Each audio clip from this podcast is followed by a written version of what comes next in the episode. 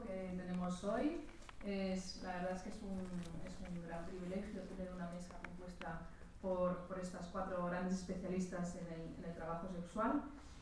Eh, esta, esta charla de hoy, que tiene como título de las violencias contra las trabajadoras sexuales, forma parte de un ciclo de charlas que están organizando desde CATS, que es el Comité de Apoyo a las Trabajadoras Sexuales, que es una entidad que trabaja en, en, Valencia, en Valencia, Murcia, perdón, y que aquí en Barcelona pues, ha tenido el apoyo también del Máster de Género y Comunicación, que muy generosamente también nos ha cedido el, el espacio, este espacio también tan bonito que tenemos aquí en, en, el centro de Barcelona y que también gracias a ella pues, se ha podido constituir esta mesa. Es, una, es, un ciclo de charlas que, bueno, que se han realizado en muchas ciudades del Estado español, en Murcia, en Almería, en Santander, en Valencia, aquí en Barcelona y en otras eh, tantas ciudades, y faltan un par de ciudades en las que también se hará una jornada que centrará también en el debate sobre cuáles son esas violencias que se ejercen sobre las trabajadoras sexuales.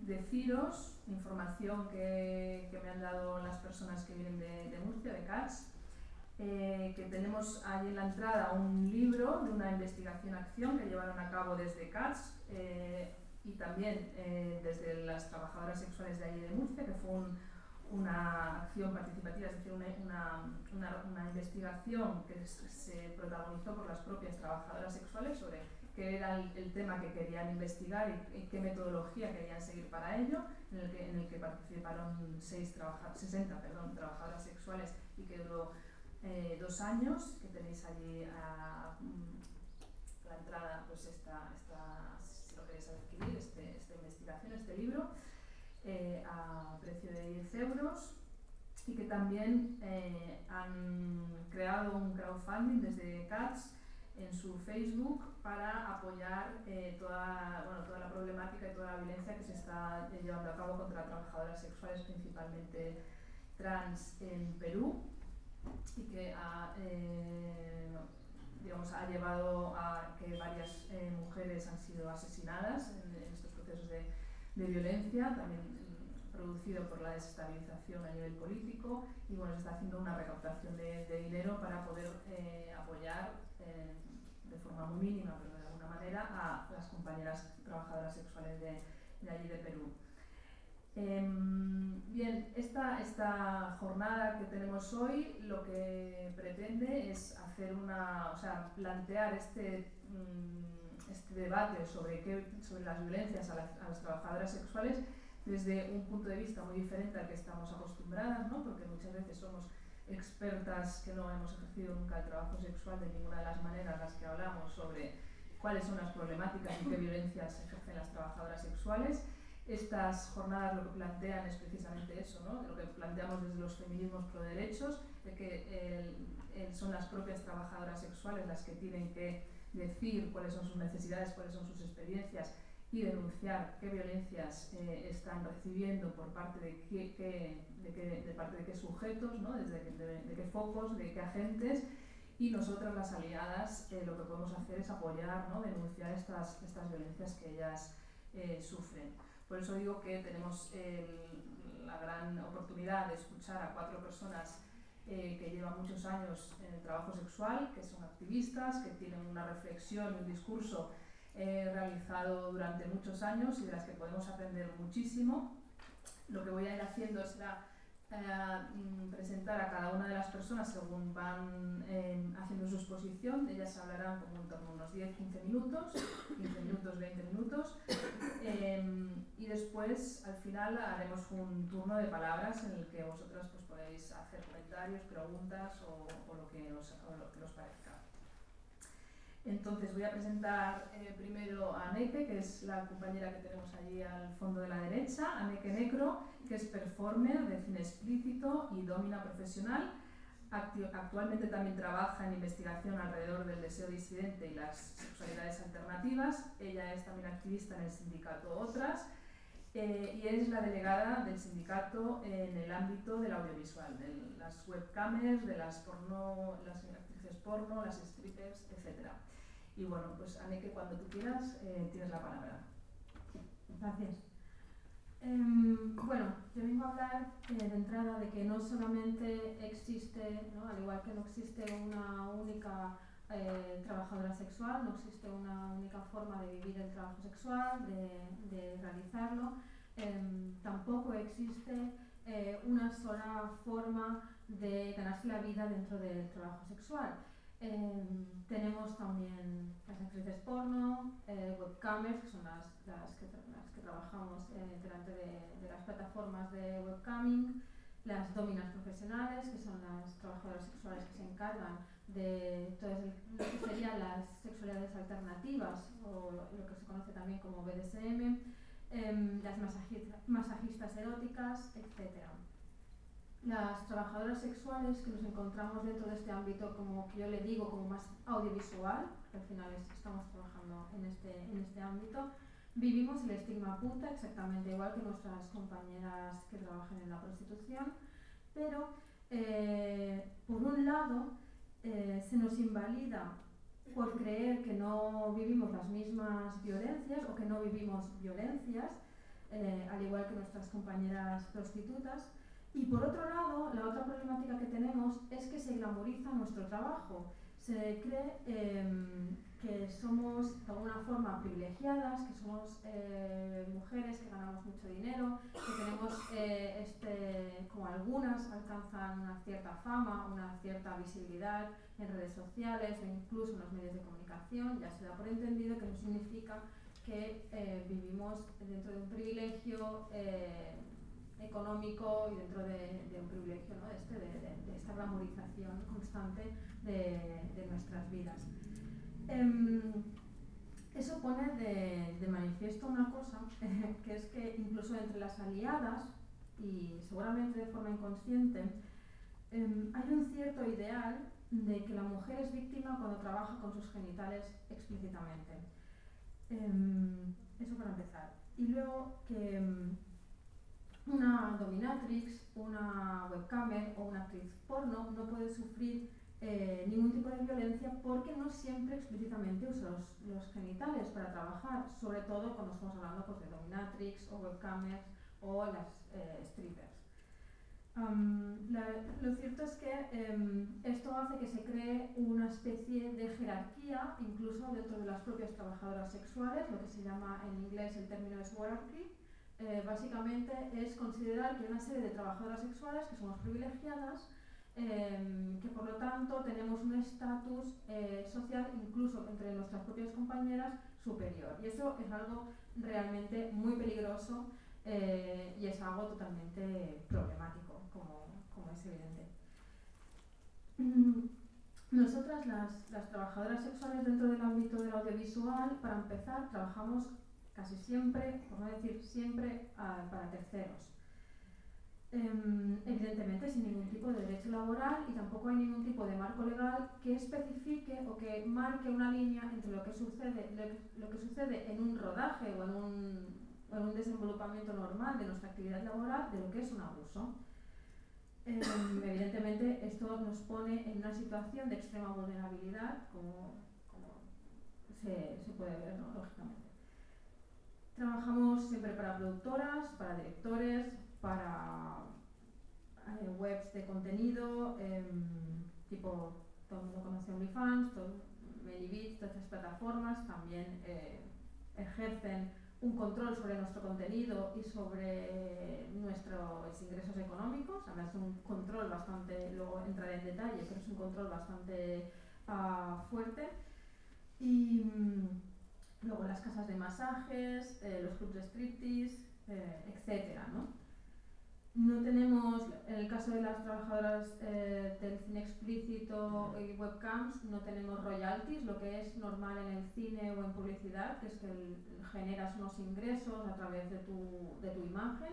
Eh, esos ingresos, en el caso de la, de la, pornografía, van directamente para las productoras o para uh, directores. Es decir, nosotras nunca vemos ningún tipo de yo mañana me muero y se puede seguir vendiendo ¿no? y explotando esta, est estos vídeos y pues, en el caso de que tuviera hijos, lo que sea, no vería ni un duro de, de estos royalties, cosa que en, el, en, la música o, en el cine eso sería impensable. y sí que estaría generando igualmente un beneficio para esa productora. De hecho, han salido en los últimos años recientes escándalos ¿no? de, compañeras que han muerto, fallecido por accidentes, por, por cualquier historia, y, sus vídeos siguen, siguen estando disponibles y generando unos ingresos que mm, no son ni para sus familiares, ni, sus hijas, ni nada. Estamos... Eh, Estamos expuestas al robo constante de nuestro material. Eh, todas las webs tipo distribuidoras tipo Pornhub, eh, hay que tener en cuenta que cuando algo es gratis, eh, no es gratis para todo el mundo, significa que ese material ha sido robado, ha sido extraído del trabajo de, de performers, de trabajadoras sexuales y se ha colocado en esas páginas web de forma gratuita, por lo cual nosotras evidentemente tampoco recibimos ningún tipo de, de royalty, de dinero, de absolutamente nada. También estamos expuestas a la publicación de imágenes sin nuestro consentimiento y a, en general no tener ningún tipo de control sobre nuestra imagen. Es decir, cualquier productora puede, podemos grabar un vídeo eh, que hemos eh, consensuado todas las prácticas, que hemos consensuado el guion, que todo nos ha parecido bien, en el montaje se pueden cambiar cosas o durante el proceso de postproducción se pueden cambiar cosas como el título de la película. Yo puedo grabar una película que se llama, no sé, y sus amigas eh, se van de picnic y de golpe el título cuando sale la película es Aneke reventada por sus amigas en un picnic. Y yo no tengo el control de ninguna forma de parar esto. ¿no? Y entonces una, una escena, una película que tenía una connotación, no, digamos, eh, para nada violenta y una cosa como súper normal, de golpe puede tomar eh, un cambio drástico ¿no? en el significado y yo no tengo ningún tipo de forma de parar eso. También estamos expuestas a que nos doxeen. No es la primera vez que en páginas web como Reddit o como Forocoches o 4chan, que es como el Forocoches digamos, de Estados Unidos, se doxea a una compañera, es decir, se colocan sus datos personales, el de su familia, dónde vive, etcétera, incluso menores puedan acceder a tu imagen, eh, hace que, las compañeras que son madres tengan muchas problemáticas con sus hijos ¿no? en el momento en el que se empieza a distribuir la pornografía de, su madre en el, entorno, digamos, de, de compañeros de, escuela, con todo lo que puede conllevar hacia, hacia esa mujer y a, a su familia.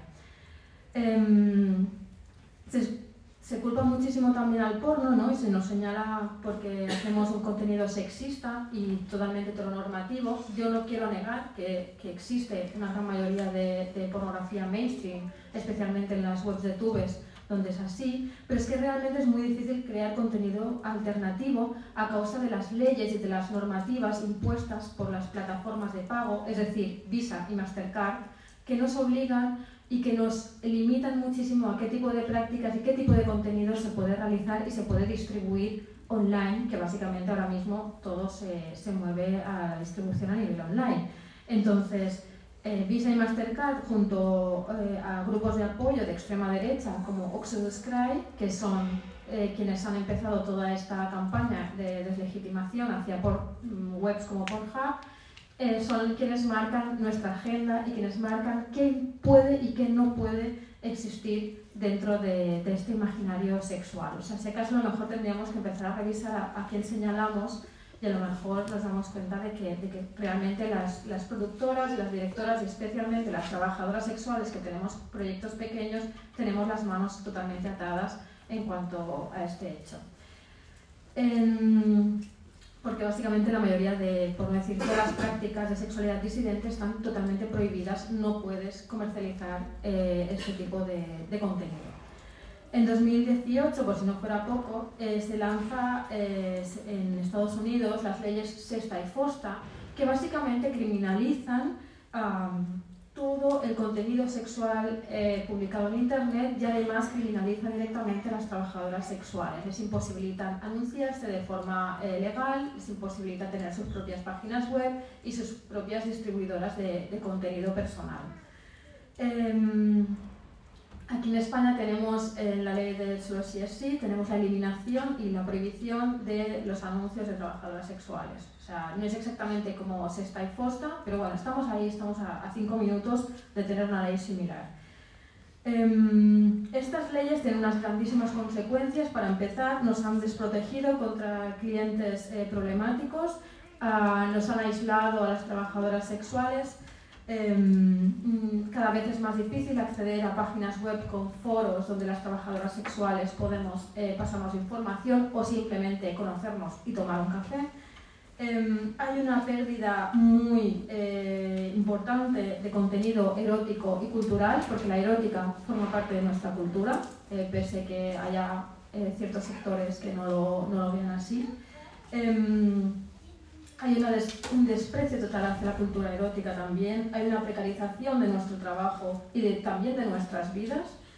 hay una evidentemente sufrimos de problemas de salud mental a raíz de esta precarización y además em, bueno, el desplazamiento de las trabajadoras sexuales de sus lugares de trabajo y incluyendo eh, Internet como un lugar de trabajo y de promoción de nuestro trabajo em, vienen, beben directamente de las políticas censoras eh, de contenido explícito, no son herencia de este movimiento higienista y de las políticas de, la de las éticas sociales y culturales em, que expoliaron de las colonias en su momento los símbolos y objetos eróticos, básicamente para encerrarlos en habitaciones secretas o, primero en sus palacios eh, ¿no? y en las habitaciones secretas de estos museos. Porque, por ejemplo, tenemos el, el, British Museum con una nefasta habitación donde ahí se acumulan o se han acumulado durante muchísimos siglos eh, elementos de, culturas, elementos eróticos de, culturas de alrededor del mundo que nunca se han dejado ver al público. ¿no? Ahora poco a poco hay algunas cosas que sí que se pueden ver, pero no todas.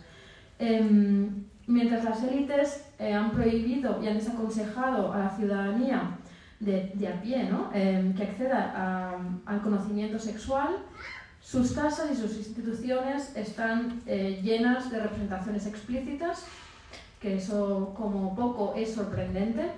Y bueno, al igual que las primeras películas pornográficas que se hacían por hombres para hombres y se consumían a puerta cerrada en clubes exclusivos para hombres, ¿no? hombres de la élite que mientras condenaban la homosexualidad, mientras eh, tenían discursos transfobos, eh, higienistas, ¿no? Eh, patologizantes de la sexualidad disidente, ellos rodaban películas donde habían elementos super fetichistas de BDSM, con sexualidades alternativas de todo tipo, se representaba la bisexualidad, se representaba un montón de cosas que ellos mismos prohibían, pero que sí que hacían a puerta cerrada.